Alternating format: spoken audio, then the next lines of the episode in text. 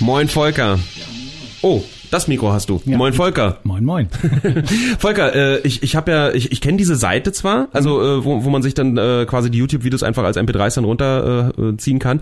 Äh, ich habe aber dieses Wort noch nie gehört. Das ist ja genial. Was jetzt? Der Stream Rapper. Ja, genau. Das ist auch so ein äh, Wort, was die Musikbranche sehr gerne benutzt, gerade weil es ein bisschen böse klingt äh, und das aus ihrer Sicht ja auch böse ist, nicht wahr?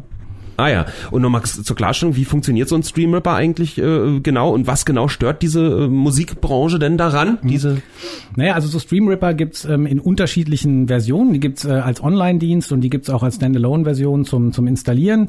Ähm, bei den Online-Diensten gibt man einfach die URL an, also die, den Link zu dem YouTube-Video, was wo man gerne den, den, das Audio als MP3 hätte und äh, schickt es dann in diesen Dienst. Der Dienst äh, zieht sich dann sozusagen dieses Video, wandelt das in MP3 um und stellt mir das dann zum Download zur Verfügung. Ja? Ja. Und ähm, was die Musikindustrie, was die Musikbranche daran stört, ist vor allen Dingen, dass sie auf YouTube ja nur dann mitverdienen an äh, ähm, den Werbeeinnahmen, die zum Beispiel für solche Klicks äh, ähm, gezahlt werden wenn eben auch tatsächlich geklickt wird. Ja, wenn damit ja. jemand einmal das Stück runtergeladen hat, es dann auf der heimischen Festplatte oder auf dem, äh, auf dem, auf dem Mobiltelefon oder so hat und es von da aus hört, verdienen die halt nicht mit. Und das ist das Problem. Ja, und äh, die Klage gegenüber äh, YouTube mp3.org, äh, worum ging es da jetzt genau? Wie ging das Ganze aus? Naja, also es ging tatsächlich darum, dass man diesen Dienst vom Netz bekommen wollte. Und man hat eben gesagt, was die da machen, das ist einfach illegal. Ja, das also ist nicht vom geltenden Urheberrecht gedeckt. Ähm, es ist überhaupt gar nicht erst zu einem Urteil gekommen. Dieser Dienst hat sich nämlich im Rahmen eines Vergleichs bereit erklärt, so in vorauseilendem Gehorsam quasi weltweit diese Seite jetzt vom Netz zu nehmen. Und das ist jetzt auch soweit, man kann diesen Dienst nicht mehr benutzen. Okay, wenn du jetzt aber sagst, es ist vom Urheberrecht nicht abgedeckt, wie ist es denn wirklich äh, per se illegal direkt? Verstößt man automatisch gegen das Urheberrecht, wenn man es verwendet? Nö, keineswegs. Also jedenfalls nicht in Deutschland. Ja, das muss man sagen, denn wir haben Gerade hier. Ja, gerade hier genau. Ähm, in unserem Urheberrecht gibt es nämlich das Recht auf eine Privatkopie. Und das bedeutet, ähm, wenn ich äh, ein, ein Musikstück beispielsweise habe, was aus einer legalen Quelle stammt, Ja. dann darf ich das zu privaten Zwecken vervielfältigen. So, nur ist es ja auf YouTube zum Beispiel häufig so, dass die Künstler da ihre eigenen Kanäle haben oder die Labels haben da ihre Kanäle. Da stehen die Sachen ganz legal ja, Ja. bei YouTube. So, und dann darf ich auch tatsächlich davon ein Vervielfältigungsstück herstellen. So, und ähm, darf, das darf ich sogar ähm, durch andere, durch Dritte erledigen lassen, solange das unentgeltlich passiert. Und das wäre eben jetzt genau das, was YouTube mp3.org macht. Die sind die Dritten, die für mich eine Privatkopie herstellen. Ja. Genau, und deswegen ist es vollkommen legal. Was anderes Hm. wäre es, wenn es so eine Ware-Site ist oder so, ja, so eine Seite, wo man sehen kann, also da wird es offensichtlich nicht so sein, da gibt es jede Menge illegalen Content oder so, ähm, da würde das Recht auf Privatkopie nicht greifen, ja, aber eben insbesondere bei diesen Künstler-Channels auf YouTube greift es ohne weiteres. Aha, okay. Also eigentlich ist es nicht illegal, äh, es ist irgendwie überhaupt nicht vom Urheberrecht äh, abgedeckt, aber trotzdem wurde die Seite erstmal irgendwie jetzt vom, äh, vom Netz sozusagen genommen. Der Musik, äh, der Bundesverband Musikindustrie hat das Ende von YouTube mp3.org zum Anlass genommen, um zu fordern, das Recht auf Privatkopie erheblich einzuschränken. Wie realistisch das jetzt ist und äh, wie wir alle Nutzerinnen, Nutzer, Rechteinhaber, Plattformbetreiber möglicherweise eines Tages Händchen haltend äh, in Frieden miteinander leben können, das klären wir hier gleich nach der nächsten Musik. Jukno und äh, Sonne hier gehört in der Morning Show am Nachmittag. Flux FM. In digitaler Gesellschaft.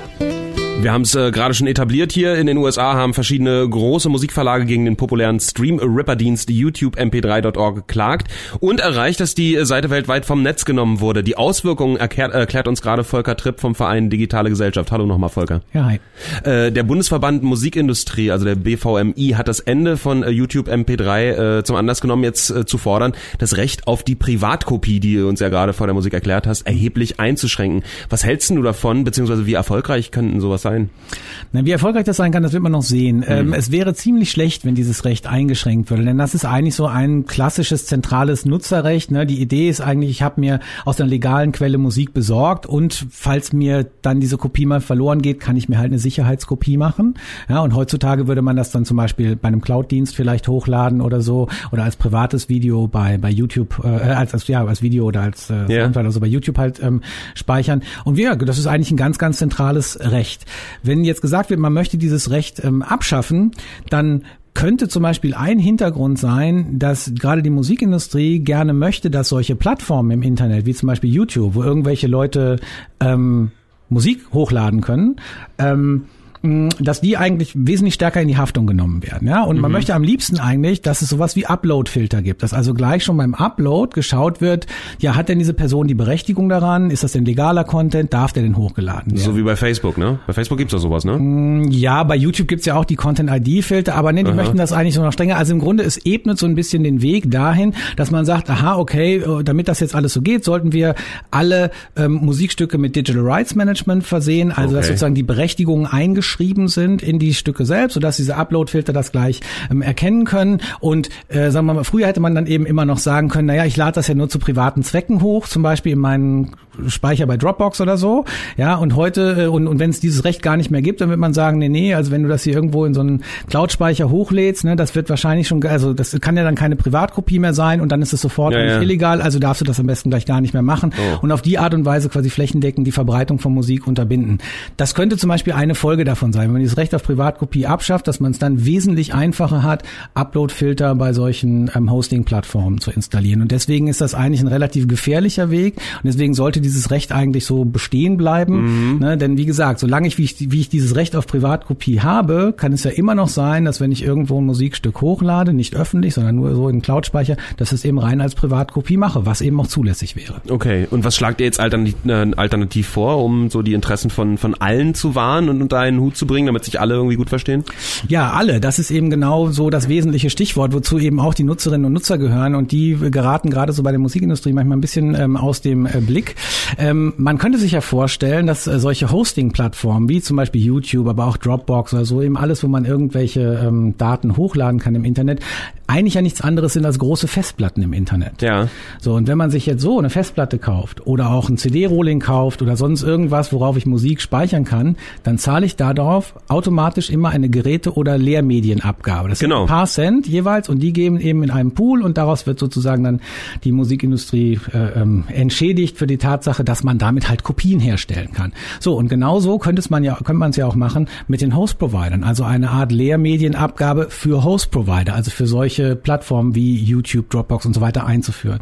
Die würden zum Beispiel abhängig von dem Speicherplatz, den sie haben, eine bestimmte Gebühr zahlen. Ja? Mhm. Das ist ja auch insofern sinnvoll, weil die mit dem ganzen Geschäft ja auch tatsächlich Geld verdienen im Gegensatz zu den Nutzern. Ja. Und dafür behält man eben dieses Recht auf Privatkopie oder weitet es sogar noch aus und sagt, hey, es ist allgemein völlig legal, zum Beispiel unterhalb von einer bestimmten Qualitätsgrenze MP3s frei zu kopieren. Ja, also unterhalb von so und so viel Kbit pro Sekunde, also was, was weiß ich, so Tape-Qualität oder CD irgendwie entspricht, ja, das muss ja gar nicht super hochauflösend ja. sein, das darf man frei tauschen und die wirklich Originalstücke, so wie sie verkauft werden, in der hohen Qualität dann eben nicht mehr.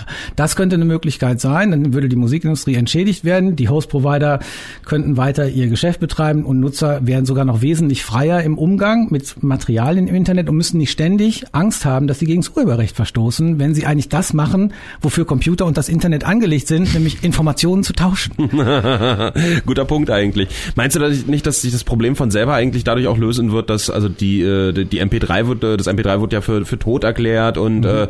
äh, die die Zahlen für Downloads sind auch total gesunken. Streaming ist geht nach oben. Also diese ja. diese Privatkopie, die man wirklich zu Hause hat, ist das überhaupt ein Ding für die Zukunft noch oder wird sich das irgendwann selber regeln und da auslaufen? Das weiß ich nicht so genau. Ich meine, es gibt ja immer mal so Bewegungen in die eine und auch wieder in die andere Richtung. Ähm, ich denke, das wird irgendwann noch kommen, dass wir auch alle ganz furchtbar große Kopfschmerzen äh, mit reinem Streaming bekommen. Beispielsweise vielleicht alleine deswegen, weil es eben auch bedeutet, dass mein kompletter Medienkonsum aufgezeichnet und analysiert werden kann, ja, ja. persönlich zugeordnet werden kann und so weiter und so fort. Und die Frage ist, wollen wir das eigentlich? Ähm, also ich kann mir durchaus vorstellen, dass es in Zukunft mal ein Umdenken gibt, dass Leute zum Beispiel Privacy, Datenschutz wesentlich wichtiger finden als jetzt den Komfort, den sie beim Streaming haben und eher wieder dazu übergehen, eben wirklich lokal gespeicherte Daten zu haben. Wird das auch nicht passieren. Ich weiß es nicht. Das finde ich ehrlich gesagt auch gar nicht so wahnsinnig wichtig, weil also ein Recht zu haben mhm. als Nutzer ist erstmal nie eine verkehrte Sache. Man muss es ja nicht nutzen, ja, aber ja, das ja, inne ja. zu haben ist natürlich gut und deswegen ganz egal, ob Streaming äh, in der Zukunft äh, übernimmt und durch die Decke geht oder ob es dabei bleibt, dass Leute sich Sachen runterladen, ähm, das Recht auf Privatkopie sollte, meine ich, in jedem Fall erhalten bleiben. Ein schönes Plädoyer am Ende. Ähm, wir haben darüber gesprochen, weil äh, der Stream-Ripper-Dienst YouTube mp3.org äh, vom Netz genommen wurde, da in den USA verschiedene große Musikverlage Verlage dagegen geklagt haben und gesagt haben, das kann so nicht weitergehen, dass sich Leute einfach die MP3s aus den YouTube-Videos ziehen können. Vielen Dank, Volker, dass du Zeit hattest und uns das erklärt hattest. Gerne.